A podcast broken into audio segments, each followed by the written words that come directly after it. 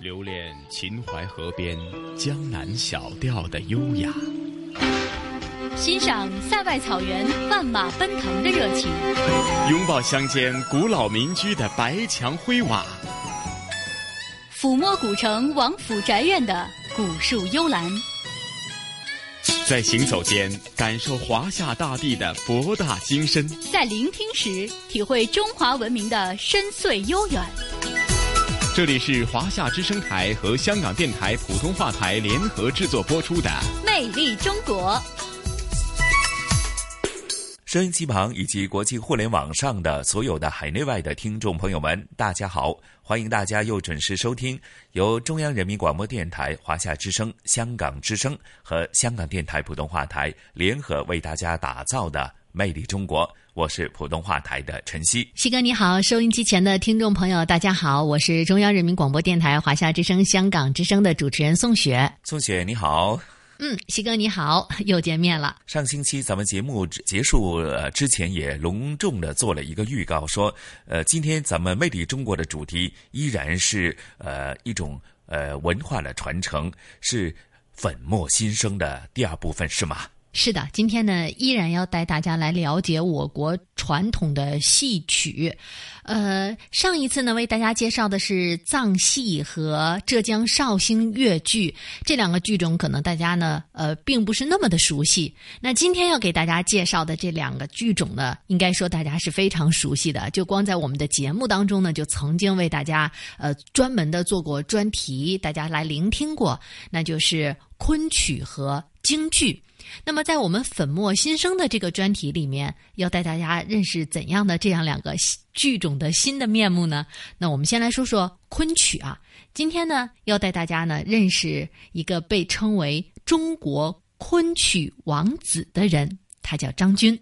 那张军呢是著名的昆曲艺术家，呃，也是联合国教科文组织和平艺术家，同时也是我国的国家一级演员。啊，在零七年的时候呀，二零零七年已经是副团长的张军呢，离开了上海昆剧团。在二零零九年，他成立了新中国以来第一个以演员名字来命名的私营职业昆剧院团，叫张军昆曲艺术中心。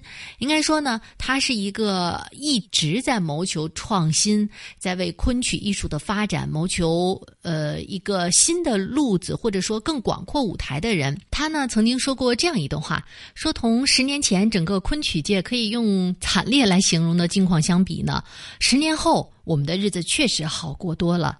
但是这样的一个情况呢，并不能够掩盖问题的存在。他认为，如何让这个剧种可持续的发展的脉络其实并不清晰。呃，老人说“授人以鱼，不如授人以渔”，也就是说，如果你给他一条鱼，你不如去教他呃钓鱼的技巧。那么，他认为对于传统昆曲的一个保护和传承，绝不仅仅是呃能够给一点钱、拨一点款就能够解决的，更多的可能还是需要各方的努力，特别是从事昆曲人自身的努力。宋雪，有时候我们都说啊，很多时候呢，去推广一样东西，或者是某一样东西要得到真正的传承或者保育的话。可能是一个系统工程，比方说，可能得到政府相关部门的重视，又或者呢，在这个拨款的基金方面得到相应的充足的一个呃支援。那另外呢，可能业界呢要全力的配合，又或者呢，在推广以及呃宣传方面，可能呃也令到这个文化呢可以渗透到社区的每一个角落，或者每一位受众的听众朋友呃接触得到。或许呢，整个工程铺开以后呢，这个系统化所带出来的这种呃宣传效果呢，才会体现出来，是吗？的确是这样。呃，其实它是一个全系统需要各个方面来配合的事情啊。呃，张军呢就一直在致力于。对于昆曲艺术的普及和推广，那么比如说，他从一九九八年至今，呃，策划主持的昆剧走进青年互动演出，还有我是小生互动讲座，已经在包括美国哈佛大学在内的海内外大中学校进行了呃三百多场。另外呢，呃，他还主动的去进行一些。创新的尝试，比如说呢，和各种艺术门类的跨界合作，呃，来拓展、拓宽昆曲的传播的渠道，和很多享誉国际的音乐家、指挥家、呃，歌手等等等等，都这些艺术家们进行跨界合作。呃，也为昆曲获得年轻的观众以及在世界范围内的传播创造了更多的可能性。比如说，由荷兰皇家歌剧院制作、由张军主演的谭盾的歌剧《马可波罗》，还获得了二零一零年美国的格莱美奖的提名。或许大家可能对于这个中国的戏曲瑰宝昆曲呢，呃，或许呢有更多的认知和了解哈。那接着下来，咱们也事不宜迟，马上聆听咱们今天的粉墨新生的第一个专题，那就是昆曲王子张军，好吗？好的。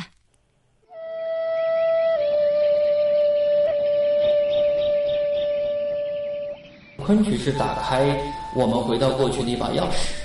你插进去了，这把钥匙就会为你开启一段旅程。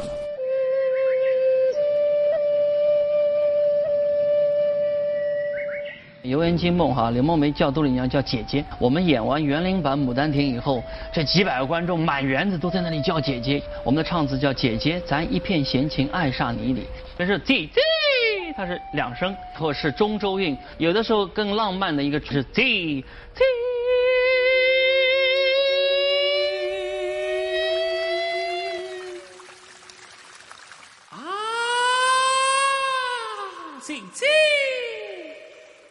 你那大儿讲话去。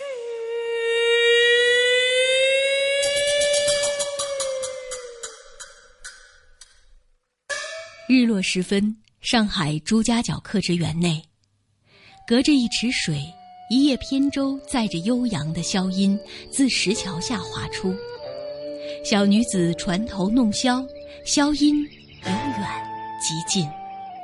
伴着风声、鸟声、雨声，以礼而来。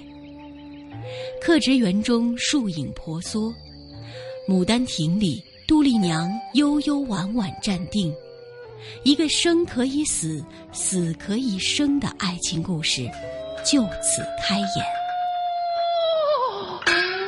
我想起来了，记得去春时，曾得一梦，梦也大。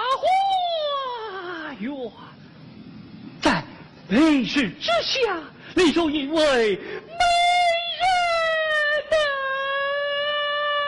啊，no no no no no，就是他。诞生四百多年来，《牡丹亭》一次又一次被搬上舞台，这一次，他终于回到了最初的模样，在天然的亭台楼阁当中上演。身为上海最出名的昆曲小生，张军十三岁第一次学《牡丹亭》，如今戏文中的每一个字都已经烂熟于心，到了不用牌拿起便演的境界。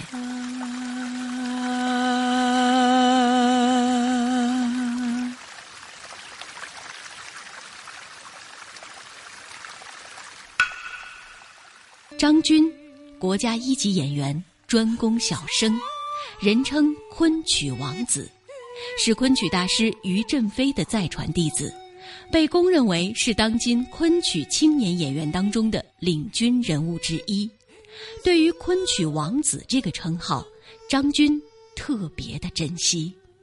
呃，一九九八年，我带着我的同班的同学们一起去大学里去讲昆曲，不仅仅是表演昆曲，是去传播昆曲。那差不多从那一年开始以后，我们走遍上海所有的学校，那那些年轻的跟我们同龄的大学生们就给了我一个称号“昆曲王子”，因为从这个里面他们反映出说，哦，原来昆曲并不是我们想象当中的那些老年人在看的，它就是活生生的在我们身边。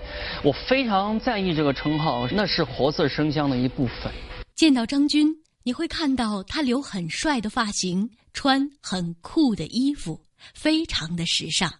但当你真的坐下来和他聊天你马上就会想起电影《霸王别姬》里程蝶衣的那句：“不疯魔不成活。”这个时候，你依稀看见一个少年从这些曲词做派里翩翩走来，用了近三十年的光阴，铸就了此时此刻的模样。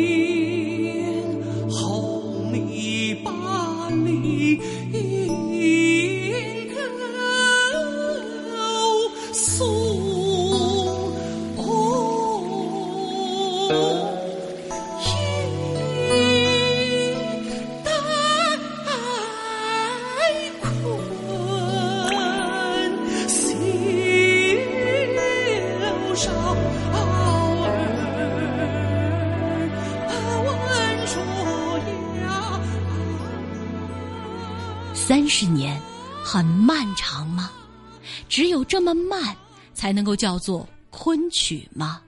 我觉得昆曲的慢太有价值了。昆曲其实并不慢呢，昆曲的慢是有它特殊的意蕴的。我老是告诉大家，我说《牡丹亭》五十五折，五十五折在当年是什么？就是韩剧嘛，韩剧每天看一集嘛。要我说昆曲哦，一一个词儿，一个句子出来就气象万千。五十五折每天看一折，看完两个月嘛，不就是韩剧嘛？所以慢不是问题，而是在于你慢的里面你透露出什么。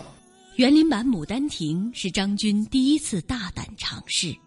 如果回溯园林版《牡丹亭》的缘起，还要说到数年前让张军和谭盾结识的歌剧。马可波罗，我在零八年的下半年去荷兰做了半年的谭盾的歌剧，叫《马可波罗》，然后我们也因此友谊非常的深厚。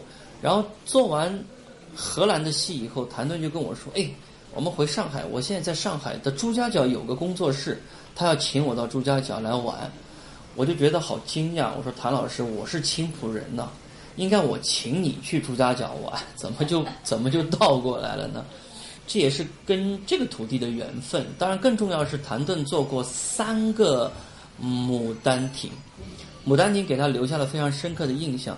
我跟他谈很多，也是《牡丹亭》嘛，他就跟我说：“哎，那我们应该有机会再做一把《牡丹亭》哈。”当我应邀来他的朱家角的工作室玩的时候，我们就在这个镇上随便看看，看到这个园子的时候，他也很惊讶，他说：“哎呀，我们就应该在园林里面做一个。”发生在园林里故事的一个昆曲，所以我们这个灵感是比较瞬间就迸发了。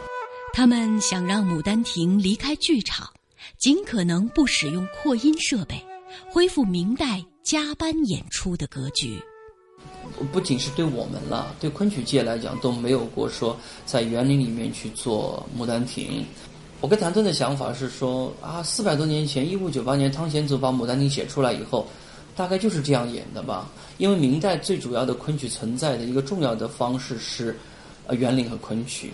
那一定的理所当然，这样的戏会在后花园里面被加班来做表演，所以这让我很兴奋，说这种呈现方式是很回归传统的，去找寻过去的。在这出《牡丹亭》的筹备中，张军除了表演之外，编排。搭台、剧务、道具、戏服、后勤等等事宜，都需要亲自应付。蚊子多了怎么去抓？所以我研究了很丰富的抓蚊子的方式。天热了，你怎么去让这个观众席降温？我们附近几个冰场送来冰以后，一破二。装上这个蓝印花布的这个篮子，放在观众席的下面，真是想尽所有的办法，为了给观众一个好的看戏的氛围和感受。对此种种，张军用一句话评价：自找苦吃。在强大的压力之下，张军在园林版《牡丹亭》首演之前高烧住院，演出前三天就进朱家角人民医院了。我我在我在打点滴的时候还真后悔，我我个性还蛮强的，但那个时刻，因为心力交瘁，又加上你你身体上是很差了嘛，已经到人就是一个晚上就在那儿抖，我就觉得是该休息了，该退了。这个这件事情做不下去，因为我们彩排的时候，从艺术的角度来讲，我跟谭盾非常不满意，因为觉得呀，这个戏没有我们想象当中做出来的样子。从制作的角度来讲，哦，困难太多了，然后呢，人就觉得有点有点自己跟不上了。我我真是我真是有点打退堂鼓那个时候。苦痛面前，自然会有自我质疑，但质疑之后，张军依旧行进在路上。我想这件事情是我差不多那时候是二十五六年的艺术历程当中最难的一次了，没有比这个难了。所以我就想，哦。原来一个苦难的历程是你成长的必由之路。我想，就那个时刻，就我就我就知道了，啊，如果再有什么困难的话，我都不怕了。那是我人生非常大的一笔财富。这个财富有了以后，如果你你你够勇敢的话，前路再怎么艰难，都会在你脚下的。所以我觉得很值得。园林版《牡丹亭》获得了巨大的成功，在成功面前，所有的痛苦。变得有意义。那那天济济一堂，两百多个观众来了来看这个戏。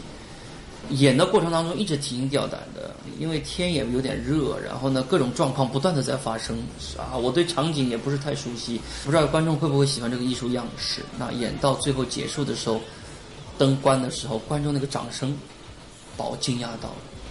我觉得观众是非常实在、非常聪明和非常简单的。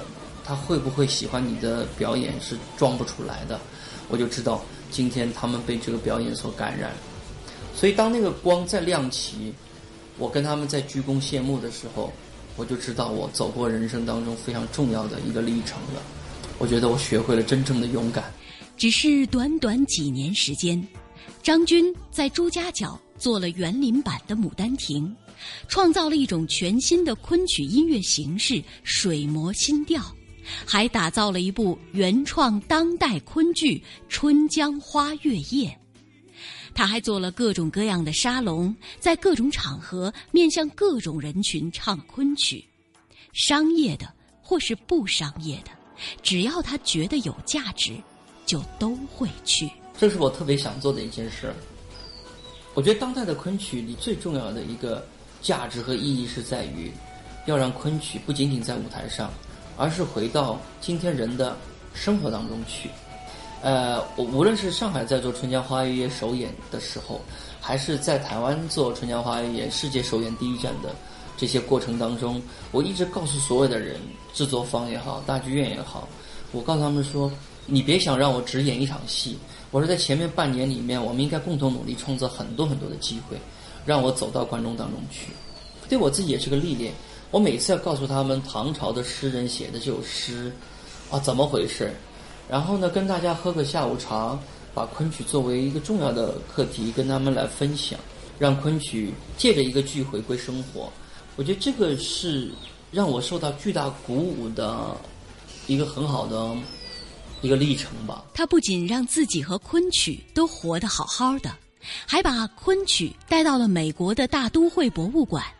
带到了法国外交部长的古堡官邸，向世界展示中国传统文化，展示昆曲的中国美。《纽约时报》后来有篇评论叫做《上海公园里的莎士比亚》，因为他当年莎士比亚在呈现的时候，就是在公园里面，在一些非常自然的环境里面，但是他会造就一个非常特别的艺术的形式和大家分享昆曲的一种方式。那这个观念其实是。非常前卫的，你把最最传统和最前卫的两个东西放在一起，不就是当下审美的一种一种很好的碰撞吗？这期间也会有人担心，张军会不会因为奔忙于生存问题和昆曲的传播而疏忽了艺术本身，甚至放弃创作？但没想到，在当个体户的第六年，张军向这个世界抛出了原创大戏《春江花月夜》，这一次。抛得掷地有声，动静大得惊人。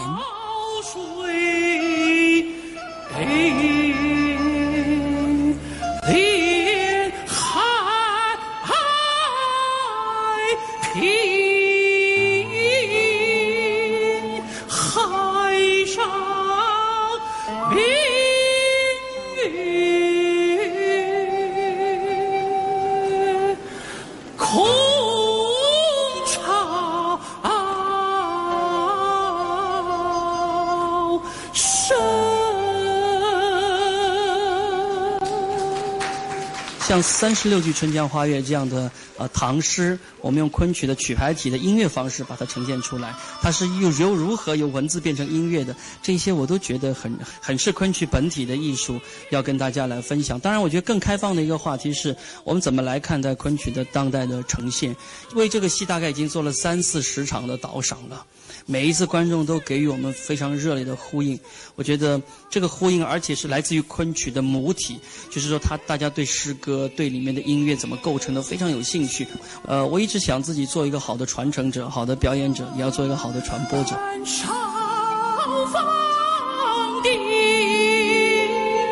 二零一六年十二月十六日，张军带着他的最新一部当代昆曲《我哈姆雷特》。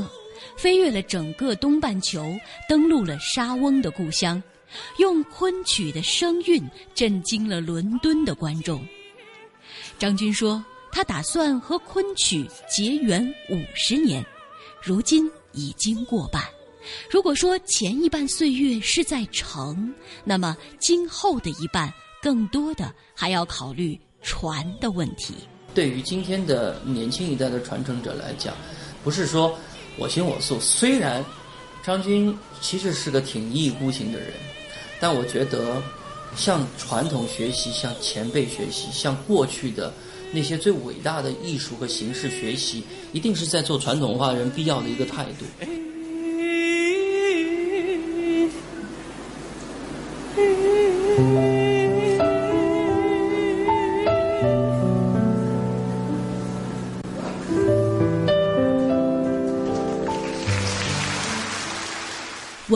传承，血脉相连。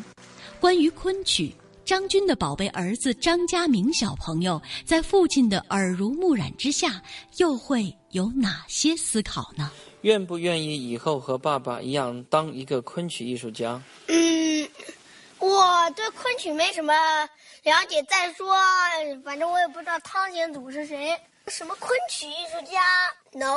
你确定吗？确定。确定什么？呃，我确定不，不，我儿子八岁半，我从来没有想过让我儿子再走跟我一样的道路。我觉得千万别。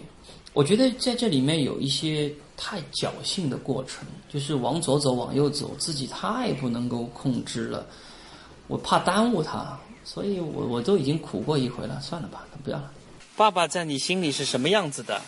就是疯狂的记者，疯狂很爱唱戏的人。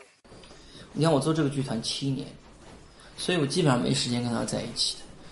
他的成长我缺席非常非常多，但他是我头号大粉丝。大剧院演出完，最后谢幕叫的最响的就是他。你觉得爸爸唱的昆曲是什么样子的？有一些是嗨的，有一些唱的时候差点把我唱睡着了，一会儿像催眠似的，一会儿很嗨。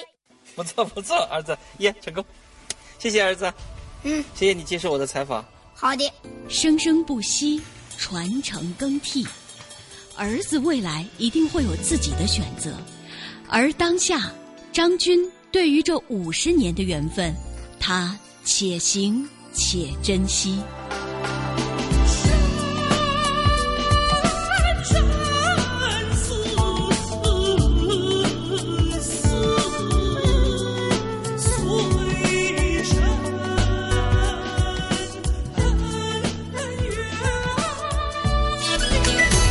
这里是华夏之声台和香港电台普通话台联合制作播出的《魅力中国》。好的，欢迎回来。这里依然是来自于香港电台普通话台与中央人民广播电台华夏之声、香港之声为大家联合打造的《魅力中国》节目。我是中央人民广播电台的宋雪。听众朋友们，大家好，我是来自香港电台普通话台的节目主持陈曦。哎呀，宋雪，刚刚聆听这一集，咱们呃粉墨新生，有关于呃昆曲的这个，无论是它的艺术的魅力和价值，以及在这个推广和普及宣传方面呢。呃，我们都有非常大的一些共鸣。就好像呃，曾经在我们节目当中，比方说在香港呃方面呢，呃，我记得呢，呃，著名的作家白先勇呢，就将《牡丹亭》呢啊搞了一个青春版，甚至是在呃全球华人地区呢进行不断的巡回公演，甚至呢，在我们香港城市大学呢，也曾经呢开设对于这个昆曲研究的一些相关的课程。的确呢，很多东西呢，当大家得以重视的话呢，或许啊，全部铺开以后呢，大家的认知或者大家对他的呃理解，或许会更为深刻啊。是刚才西哥提到的青春版《牡丹亭》在内地公演的时候，也是一票难求。所以说，其实广大的观众、广大的受众，还是对于这样的一种新的形式非常的认可的。呃，不知道刚才听过了大家这一段之后，有没有对张军的？昆曲感兴趣啊？呃，有一个最新的消息呢，就是呃，张军呢会为纪念有六百年历史的昆曲入选联合国教科文组织第一批人类口头和非物质文化遗产代表作十七周年，今年的五月十八号呢，会有一个新昆曲万人演唱会在上海举行。呃，将会有多位的跨界艺术家用各自不同的音乐语汇来诠释昆曲当下的澎湃活力，重造昆曲的盛景。如果感兴趣的话呢，大家也可以关注一下。嗯，又或者继续关注咱们《魅力中国》的节目内容呢？或许也会呃将呃到时候的这些情形呢，在我们节目当中为大家呃汇报一下哈。那另外一方面，今天呢，《魅力中国》的粉墨新生还有一个主题，呃，这个主题呢，相对来讲啊，或许大家平常接触的就比较多，因为呢，呃，曾经也被誉为是国剧，那甚至呢，可能在很多呃现代的流行音乐当中，也将这个呃非常著名的戏曲呢融入到当。当代的，甚至是摇滚乐啊，或者一些流行通俗歌曲当中，说的就是京剧，是吗？是，那接下来呢，要为大家介绍的就是京剧了。其实刚才西哥都说到了很多京剧的一个创新的发展，应该说京剧在这方面呢，还是做了很多的尝试的。今天要为大家介绍的呢，是上海京剧院的梅派大青衣，她叫史一红，她应该算是当今戏曲界最活跃的女性艺术家之一了。而且作为一名京剧演员，她在国内外拥有。众多的粉丝和很多忠实的拥趸啊，我们现在经常会探讨的这个粉丝经济啊、粉丝流量等等呢，在一位京剧演员的身上呢，也实现了。呃，那么史一红呢？他是潜心研究京剧艺术大师梅兰芳所创立的梅派艺术，也是和刚才为大家介绍的张军有相通的一点，就是都在不断的对传统的戏曲来进行创新、进行尝试。他也参与了很多个京剧的新剧目的创作，呃，成为了文武兼善、风格鲜明、具有时代特色的新一代的京剧演员。呃，他的表演呢也进行了很多的突破，突破了京剧行当当中的一些局限，而且呢节奏很明快，演唱和表演呢结合的很紧密，呃，所以呢也被称为这个当代青年京剧表演人才当中的一个佼佼者。呃，比较有意思的呢是，呃，马上在接下来的五月份呢，他呢也会有一个更新的尝试啊，呃，叫做这个嗯，汇聚了京剧的四大名旦的一个传统的戏剧，由他一个人来进行演出。也就是说，他这一个专场里边，他一个人，你在他身上能够看到梅派、程派、上派、荀派的经典的曲目。嗯，是呃，宋姐啊，咱们也事不宜迟，马上呃，接着下来和大家一起聆听呃，接着下来的主题《今生一梦》，好吗？好的。好，接上来。呃，你们学这个京剧学多长时间来啊？五年了。喜欢吗？喜欢。看过老师们上台演出吗？看过。帅。对，我觉得他爽棍特别好，特别帅。这群可爱的小朋友。是上海协和双语学校五年级的学生。几年前，上海京剧院梅派青衣史一红在这里成立了京剧工作室，向这些零基础的孩子们推广京剧。工作室项目负责人叶雨贝。起步的时候是比较困难的，所有的人感觉京剧离他们距离都非常远。他现在是孩子拖着爸爸妈妈、爷爷奶奶的手进戏院看戏。徐老师跟跟我说过，他说京剧是非常美的东西，其实给孩子们心里边埋下一颗艺术的种子。每当他碰到挫折、碰到困难的时候，他最希望的就是心中有一颗温暖的种子。这颗温暖的种子是什么呢？其实就是美的东西。我觉得此生我很幸运，触摸到了京剧，甚至跟他共鸣于他带给我全方位的美的学习和享受。他这一身技艺就是长在演员身上的，而且是取之不尽的，他学之不尽的。史一红，上海京剧院著名梅派青衣。一九九四年，年仅二十二岁的他获得第十一届中国戏剧梅花奖和第五届上海白玉兰戏剧表演艺术主角奖，被推选为首届中国京剧之星。史一红从武旦开蒙转行花旦，主攻梅派，是文武兼善、风格鲜明的京剧演员。回看自己的京剧之路。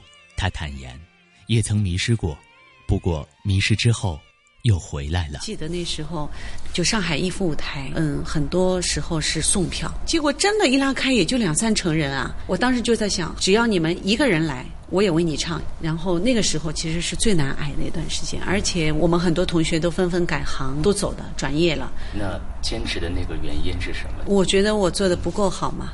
我还是觉得，因为这个艺术是我爱的，梅先生一直是我的一个坐标。虽然我没有见过人，见过梅先生，但是他的生命和他的所有的一切，其实都是在舞台上，在艺术上。在他年轻的时候，他排了无数的时装戏，当时是非常多的人反对的，但是梅先生坚持下来。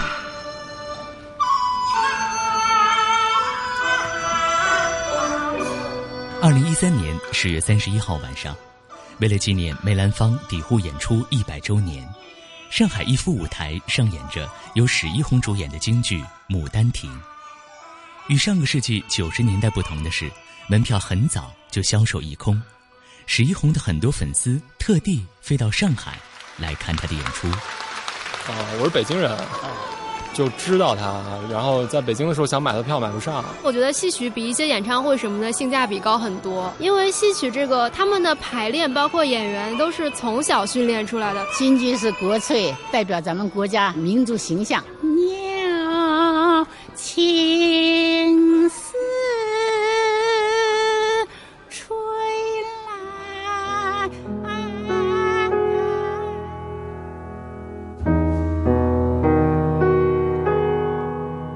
石一红说：“每当自己站在舞台上，在明亮而耀眼的灯光下，听到观众的掌声，总会有深深的感慨。这掌声也许不仅是给他的，更是给每一位和他一样有着京剧梦想的戏曲演员。”我们有个女同学有一次回来，嗯，回来以后我正好在演出，后来等演完戏，我们都谢完幕以后，她一个人，我在侧幕看到她一个人走上舞台。站在舞台当中站了很长时间，其实就是他，他很怀念，就是他可能在在剪他过去的那段光影，他曾经也站在那里那么多年，也获得过这么多年的掌声，观众给予他的认可，所以我觉得改行的同学其实心里面也有各种嗯不舍留恋。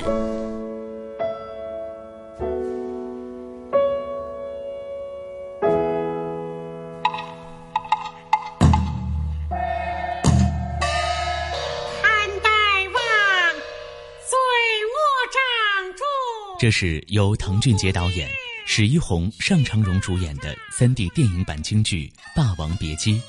这部影片是我国首部全程三 D 实拍的全景声电影，也是国内第一部三 D 戏曲电影。好莱坞杜比剧院需要我们去首映，他们又授予了我们一个奖项，然后评委就说：“他说全世界有四百多位评委，对于你们这部电影一致通过。”他很震惊，他觉得京剧勾脸的部分、色彩的部分、这个服装的艳丽让他很震惊。尤其在三 D 呈现出来以后，因为我们的服装都是人工手绣的，一朵朵小花就立体了。当中有一句是“戴望清”，那句他是给了你一个巨大的特写。这个特写的时候，我是当时是含泪的。他说：“这个真的是让我们所有的人看的都很感动。京剧这个魅力，这个艺术是世界上独一无二的，没有的。所以我们就觉得，我们尊重自己的传统民族艺术，把它弄好、传承好，然后我想会有更多的人看到的。”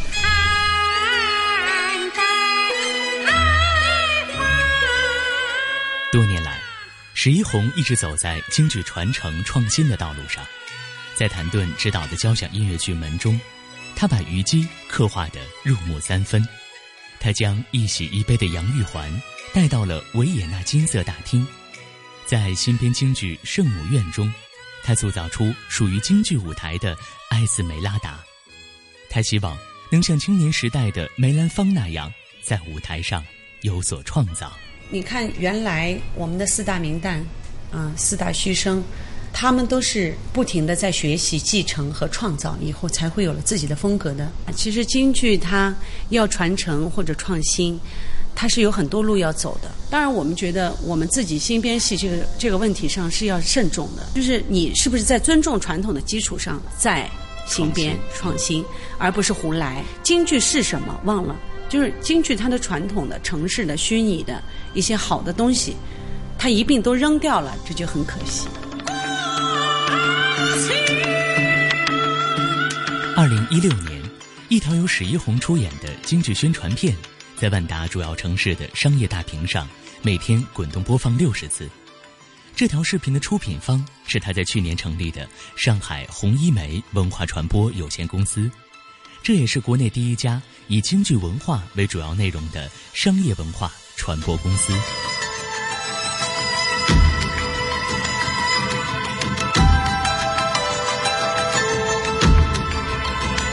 做公司来说，你主打是文化、传统文化，尤其是京剧这个部分，你其实是想把京剧推向市场，更多的人看到京剧。所以今年就差不多巡演有将近二十场的巡演，渐渐的在开展，包括体验课、教育课。公司可能以后还会依托一些互联网，看看互联网这个跟我们这个有什么可以嫁接在一起。传统文化它是需要被了解的，被了解才会被喜爱。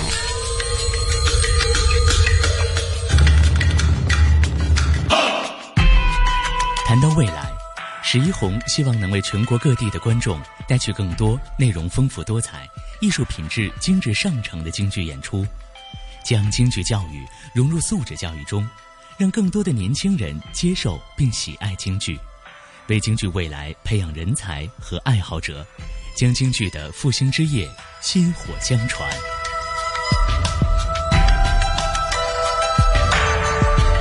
我只是觉得，通过我自己的努力，通过我们这个嗯红一梅公司，能够力所能及做一些事情。其实我就是我希望更多的人看到京剧，就是这这就是我很简单的梦想。但是至于将来京剧会怎样的变化，或者它会变成一种什么样的东西，我们都想象不出来。嗯，我们可以憧憬。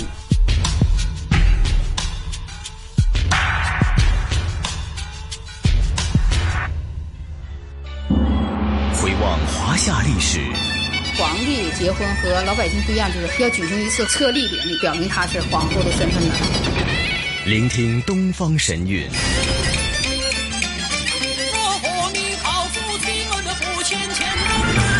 探寻本土文化。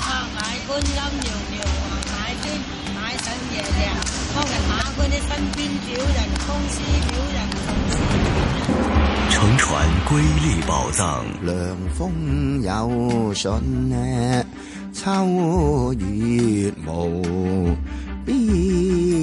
遗产要活化，要把它重新运用，才是遗产。穿越古今，感悟人文，魅力中国。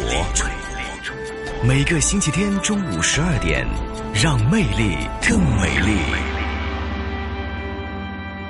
是的，您收听的是由中央人民广播电台、华夏之声、香港之声和香港电台普通话台联合为大家制作的《魅力中国》。宋雪啊，刚聆听呃这个专题节目《今生一梦》啊，或许呢大家一种亲切感就油然而生，因为呢呃就好像刚才陈曦提及呢，在很多的现代的流行音乐当中，已经是融入了很多呃金曲的这些文化艺术在其中，甚至呢呃将一些旧有的一些经典的片段融入到新的一些流行歌曲当中，也令到呢时下的年轻人呐对于京剧呢有一种更为呃。全面的认知，那其实也是保育传承的一种呃最呃现行可行的一种方式啊。是，其实节目听下来呢，你会发现，不论是哪一个剧种啊，他们嗯想传承、想发展，或者说谋求一些更广阔的舞台的时候，呃，都会有一些相通的做法。比如说呢，呃，注重教育。参与让更多的孩子们能够参与到戏曲艺术的学习当中。另外呢，呃，运用一些新的形式和载体，比如说呢，可以通过互联网络的方式啊，或者说通过跨界融合的方式等等等等。所以呢，也很期待啊，呃，这些传统的曲目能够带给我们崭新的面貌。是的，的确如此。很多时候我们在说文化的传承呢，除了是保持它原汁原味以外呢，可能不断的推陈出新，或者因应时下人们对这种文化艺术的那种接触的呃心态，或者刚刚提及。这些呃社交平台或者时下传播的途径呢，也做出相应的调整。那呃物尽其用的利用这些呃良好的传播的手段呢，达至我们文化传承哈。好了，接着下来又是我们香港故事的节目时间。那在这里呢，接着下来要跟呃宋雪呢先回味一下哈。我相信在宋雪和很多听众朋友的记忆当中，呃，看我们香港的一些电视连续剧或者一些电影的剧集呢，总会出现的一些片段呢，令你觉得呢，在繁嚣的香港大都会的，你会发现到底这个剧集当中出现这些呃非常呃。比方说有芦苇，又有很多呃森林，又或者是呃池塘、湿地、草地等等这些背景画面呢？诶，会不会是在内地取景啊？那其实不是的。哈，今天香港故事啊，同事雨波和嘉宾主持，来自中国旅游出版社的副总编辑陈一年一哥呢，将会带大家去到呃香港新界西北部的一片广阔的湿地当中，那就是。备受大家喜欢的男生围了。刚才西哥在说的时候，我就已经开始在脑海里面检索看到过的港片当中的很多个场景了。呃，的确很好奇。那没想到今天的香港故事，我们就要去认识一下，在很多的影视作品当中都会出现的一些场景了，是吗？那呃，宋雪，咱们就事不宜迟，和听众朋友们一起聆听呃雨波和一哥的声音导航，咱们向。男生为出发，好吗？好的。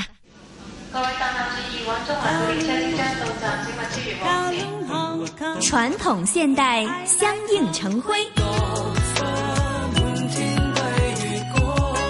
中西文化共冶一炉，东方之珠，动感之都，香港故事。香港故事。欢迎来到香港故事节目时间。节目当中，雨波非常高兴，请来香港中国旅游杂志副总编辑陈一年一哥，你好，你好，大家好，继续我们的郊野之旅。那么这一集的香港故事，就请一哥为我们介绍一下我们香港的后花园南生围。呃，其实啊，这个因为最近发生一些事啊，呃，在三月份啊，南生围呢就发生火警啊，烧掉了不少的草地啊。虽然这个啊还不至于。祸结很大啊！四月二号啊，又来了一个一一次，就是很明显的，就是被人纵火啊，呃，就是把哎衡水渡啊，就是衡水渡，就是南你要到呃从元朗到呃南生围去呢，啊，其中要渡过一条小河啊，叫做三贝河，这里有个哎渡船。啊，叫做衡水渡啊，我诶，香港人就把这种人力推动的，叫划桨过去的这种船，呃，为人摆渡的，就叫做衡水渡啊。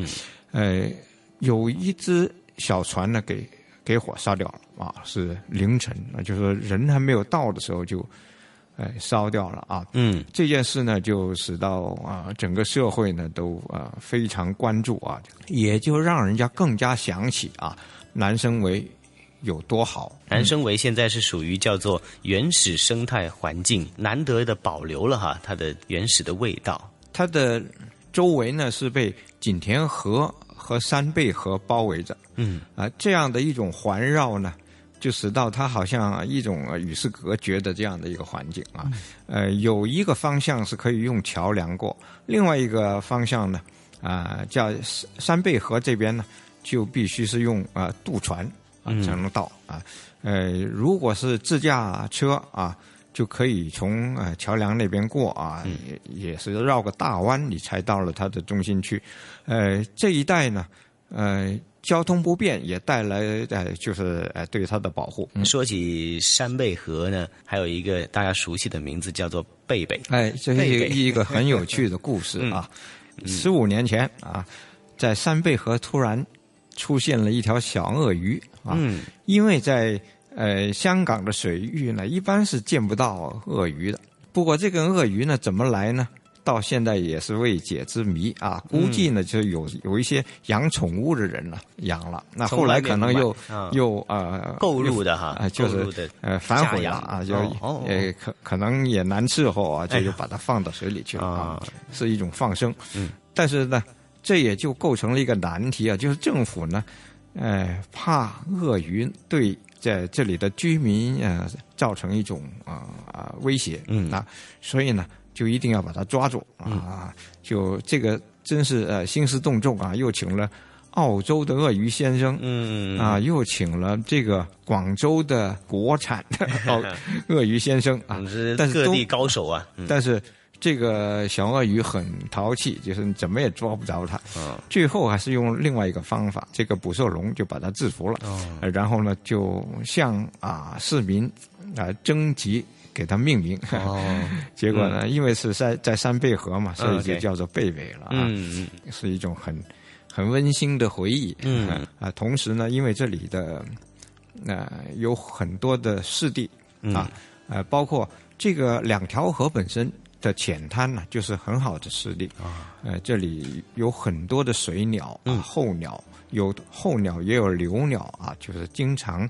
在这里出没，特别是在冬季这一带呢，是有很多的鸟，摄影爱好者就在这里拍鸟啊，嗯还有观赏的，就是爱爱鸟的人呢，喜欢在这里看鸟。嗯嗯呃，另外还有就是风景很漂亮啊，嗯这里有很多的桉树啊，成林了，就是树林、啊。另外呢，又有呃很大片的芦苇啊，嗯，几十公顷的芦苇啊，那是很厉害的啊。嗯，而且有啊不很多的水域，有鱼塘，呃，有基围虾的、呃虾塘啊。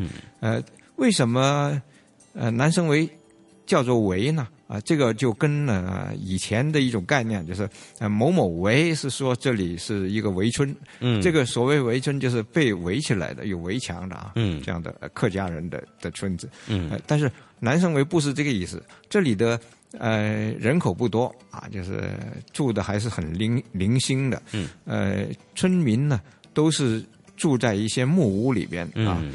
呃，近着水塘啊、鱼塘的木屋。这种呃呃环境呢，就使到到这里呢，就是你感觉是这个呃世外桃源。嗯啊，我很喜欢到这里来，经常到啊，就是、嗯呃每年都有好几次啊。最近还去了一趟啊。嗯嗯呃，这里有什么好玩呢？一个就是看风景，嗯啊，另外你体验到那种啊，在自然呃状态下的啊，你走进芦苇丛啊，嗯呃，还有就是在树荫下也可以野餐呐、嗯呃，可以玩啊啊。另外，呃，那边有一条呃很有名的小桥，，OK，呃，叫做情人桥啊。情人桥是呃后来的人给它的命名啊，嗯一种很自然状态的木桥。嗯呃，虽然呃修过好几次，因为它是个木木构的，呃所以呃会呃腐蚀会破坏嗯啊呃，但是呢呃都感觉呢，它整跟整个环境结合的很好啊，很多人喜欢在这里拍照。拍婚纱照的也有，就拍别的一些呃旅游照也也有啊，嗯就嗯啊、另外电影啊、电视啊，还有一些音乐片呢，也在这里取景。啊嗯这是一个啊很好的地方。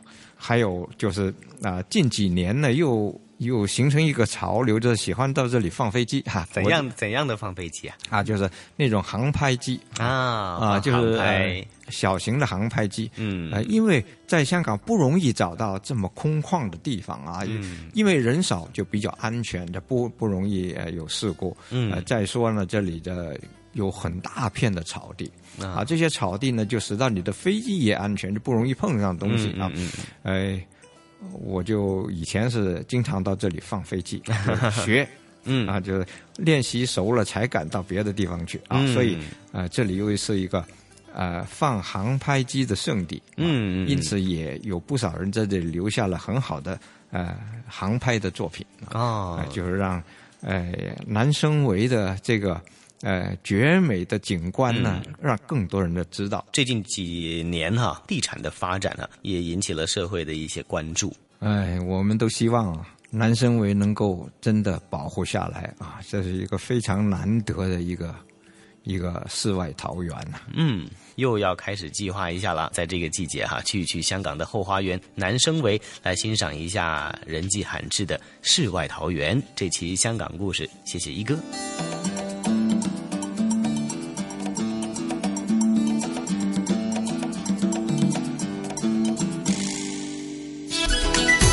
这里是华夏之声台和香港电台普通话台联合制作播出的《魅力中国》。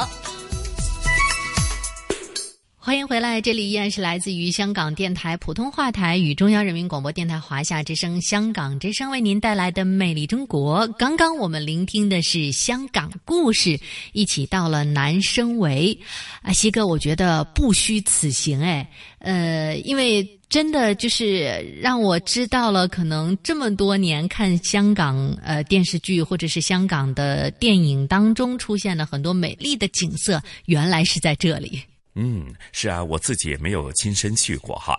那聆听了刚刚的这个香港故事的专题之后呢，或许啊，陈曦也有些冲动哈。那真的是改天呢，约同事和朋友呢，亲自去。到那里看一下哈，听说同事说啊，尤其是在呃接近这个夏季的时候，日落的时候呢，当这个日落时候的阳光洒满在一片的芦苇以及这个呃沼泽，甚至是这个湿地的画面呢，哇，异常的美丽啊！哇，突然之间觉得非常的浪漫。那如果西哥去了，亲眼看到的话，一定要在节目当中跟我们说一说，到底是什么样子。嗯，好的好的，没问题哈。哎呀，咱们说到这里啊，今天的节目呢又得告一个段落了。不过呢，在一周之后的《魅力中国》依然会有精彩的内容呈现给大家，所以呢，我们在下一周的同一时间不见不散喽！不见不散。